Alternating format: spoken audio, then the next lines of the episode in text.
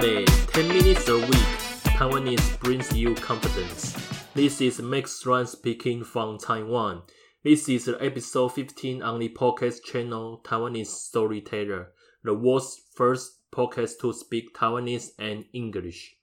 The book I'm going to share to you today is called Black Stories. This book has five authors.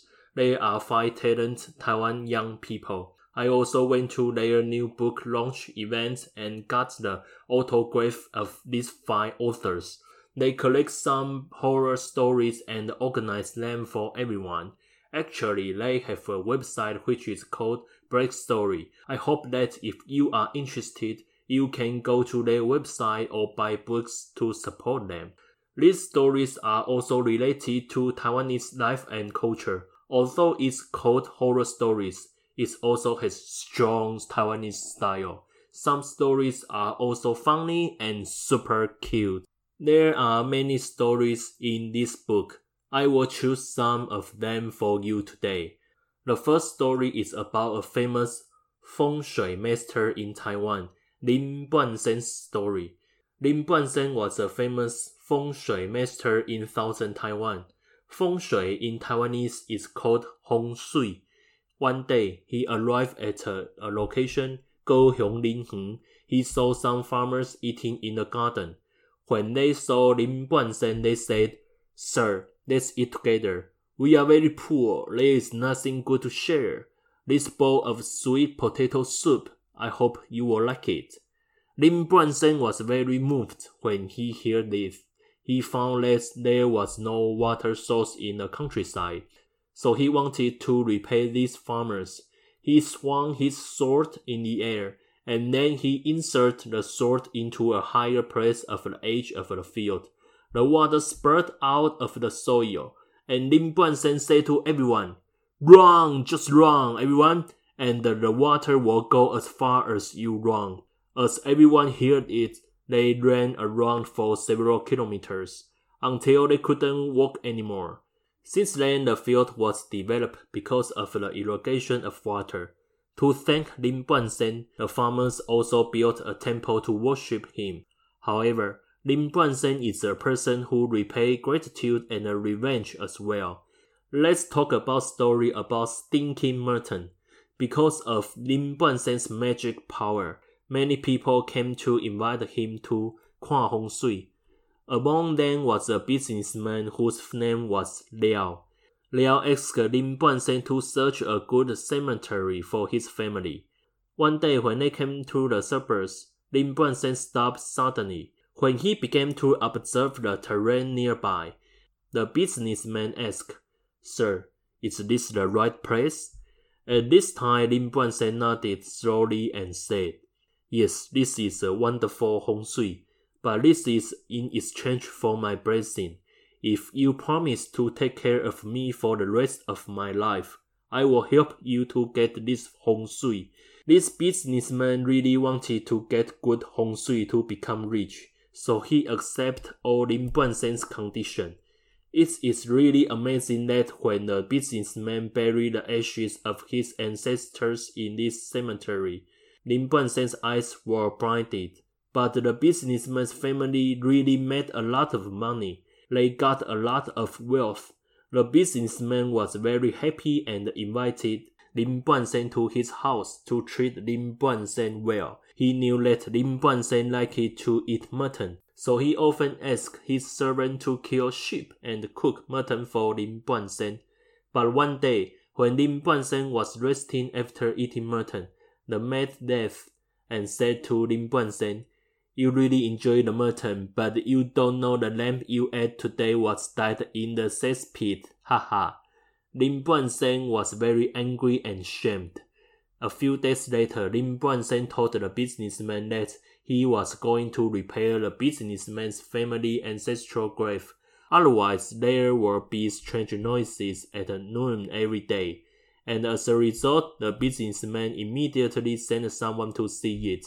Yes, they did hear strange noise beside the cemetery, so they asked Lin Buanzhen to deal with it. Lin Buanzhen used the tricks as we said before. He inserted the sword into the soil, and the water in the soil spurted out. Everyone thought it was amazing. Lin Buanzhen used this water to wash his face. Then his eyes were healed. But the hong shui of the Liao family was broken, and then he began to fail. There are many folk stories about Lin Buanzhen in Taiwan. The second story is related to Li Dongbin.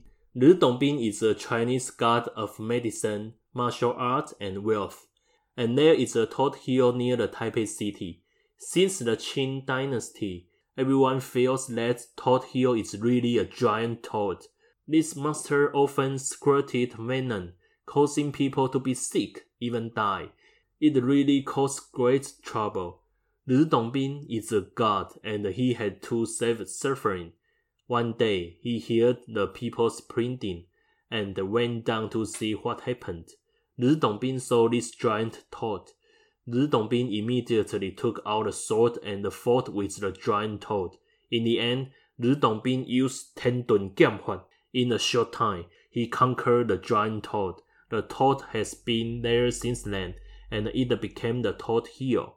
After subduing the giant toad, Li Dongbin saw the beautiful scenery of Muzha, Baksa, and decided to go to Baksa to practice. So he jumped and left a big footprint on today's Xianjiyan. It is also one of the reasons for the origin of Baksa Gong Liu. But the story is not over yet. Li Dongbin just anchored the giant toad. In the Japanese era, in order to widen the road, the Japanese government cut off the hands and feet of the giant toad.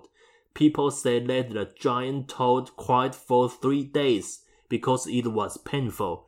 But on the other hand, nowadays, the Wenshan district and Xindian area can communicate with the traffic in Taipei today. It can be said that these folk stories are related to the development of the city and the lives of the people.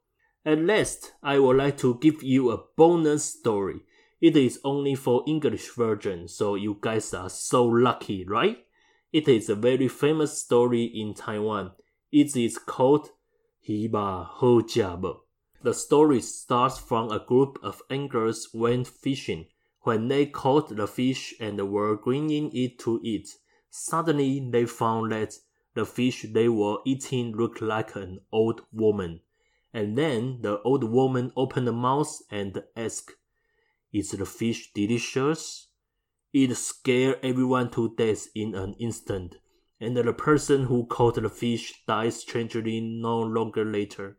Although when we use English to say that, is the fish delicious? This sentence sounds kind, even a little cute, and it also reminds me of a famous Taiwanese advertisement, Wei Da Li. It's good to drink, but seriously, it's really horrible when I heard it at 1995. I was just a kid, okay? At that time, every Taiwanese all knew about the story. This story took place in 1995. At that time, it was popular throughout Taiwan. It was reported by TV programs and news media. It caused fear among the people. It even caused the sales of the fish market dropped dramatically, and the aquaculture and fisheries even rise up to protest, asking for clarification of the nonsense. Twenty years later, it was made into a Taiwanese movie, but the legend is exactly related to the process of Taiwan's high-speed industrialization. There are many rivers on the islands that have serious industrial pollution problems. The age when the fish with humankind face appeared it happened that Taiwanese enjoyed the economic fruit of industrialization. Taiwanese were also aware of the disaster caused by the environmental pollution in the 1990s. In the 1990s, Taiwanese media often report that rivers were polluted by industrial wastewater, which lead to the sudden death and the disease of large number of fish. Farmers also often complain about the pollution of water source. The emergence of the abnormal fish is a reflection of Taiwan's people in pursuit of economic development and sacrificing environmental protection. Nowadays, Taiwan government and the public have become more concerned with the environmental protection and river improvement. We rarely hear such legend of the fish with human-like face, but we can also know that the so-called horror stories are not just horror stories. They reflect our lives, environment, culture, and history. Therefore, Black stories are not just black stories, they are also Taiwanese stories. The above are three stories from the book Black Stories. I strongly recommend you to browse their website and give them some support. Thank you for listening today. Meet you on the air next time. Bye bye.